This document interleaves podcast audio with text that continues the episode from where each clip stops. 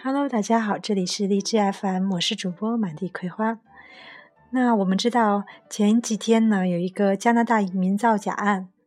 就在几天前刚刚开庭，有千名中国移民身份或被取消。根据中国之声、央广新闻的报道，加拿大史无前例的大规模移民造假案在当地时间十七号温哥华省级法庭开审。期间，法庭对涉嫌造假的无照移民顾问王迅进行了聆讯。据了解，如果王迅的罪名成立，涉嫌其中的一千二百名中国移民的身份有可能面临被取消。在当地时间十七号，加拿大温温哥华省级法庭开庭审理了该国史无前例的一起大规模移民造假案。联邦检控官哈伯表示，被告王迅的公司涉嫌为一千二百名客户造假，收取顾问费高达上千万余加元，其其中王迅个人获利高达两百七十万加元。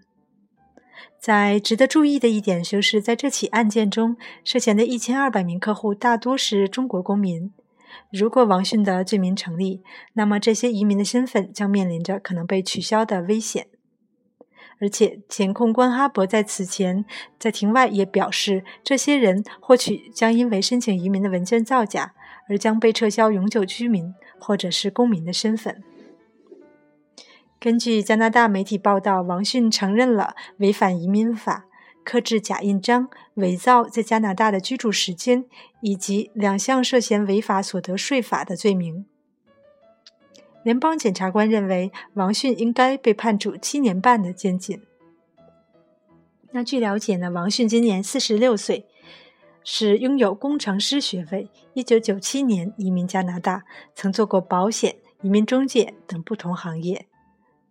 另外，在去年年底时，加政府曾推出快速移民系统，并承诺在这个系统下将大大加快审批进程。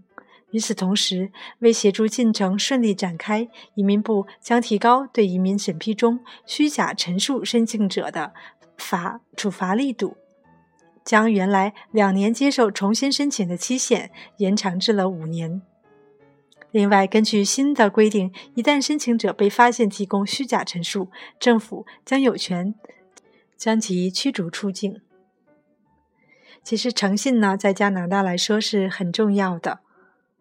有些时候呢，是全靠你的自觉，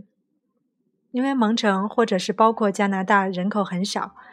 你的一个不诚信的行为呢，有可能会被别人知道，以后你想再做任何事情，都不会得到别人的信任和肯定的。好啦，我们下次见。